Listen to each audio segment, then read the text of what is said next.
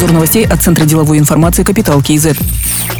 Президент Казахстана Касымжомар Токаев поручил правительству совместно с подрядными компаниями консорциума согласовать дорожную карту по полноценному освоению Кашагана. Карта необходима для системного увеличения уровня добычи нефти. По информации министра энергетики Каната Базумбаева, оператор Кашагана направит на проекты расширения первой фазы развития месторождения 2 миллиарда долларов. Также президент Касымжомар Токаев указал на необходимость дальнейшей реализации и таких крупных проектов, как Тенгиз и Карачаганак. До конца текущего года завершить строительство нефтепровода Кенкия-Кумколь. В то же время важным направлением модернизации экономики президент назвал развитие нефтегазохимической отрасли.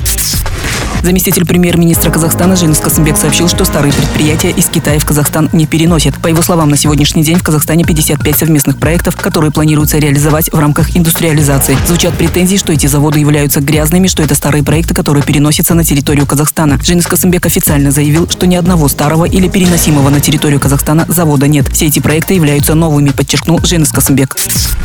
В Алматы в первую очередь будет уделено внимание развитию предпринимательства в сферах культуры и туризма, транспорта и логистики, а также IT-инноваций. Об этом сказал Аким Алматы Бакаджан Сагентаев на заседании актива города. Акцент также будет сделан на развитии практики семейного бизнеса, в первую очередь среди многодетных семей. Для этого на базе Центров поддержки многодетных матерей Баката от ПАСЕ запущена программа «Скер Ана» по обучению женщин предпринимательству. До конца года планируется открыть Центр поддерживаемой занятости с организацией наставничества и стажировок на рабочем месте для людей с ограниченными возможностями. В совет директоров Усть-Каменогорской птицефабрики вошел Булат Джамишев. В то же время из совета директоров компании исключен Джон Клиффорд Рич. Булат Джамишев разные годы был директором Национального пенсионного агентства, вице-министром труда и социальной защиты населения, вице-министром и первым вице-министром финансов. Также занимал должности заместителя председателя Национального банка, председателя агентства по регулированию и надзору финансового рынка и финансовых организаций. Позже стал министром финансов, министром регионального развития, председателем правления Банка развития Казахстана.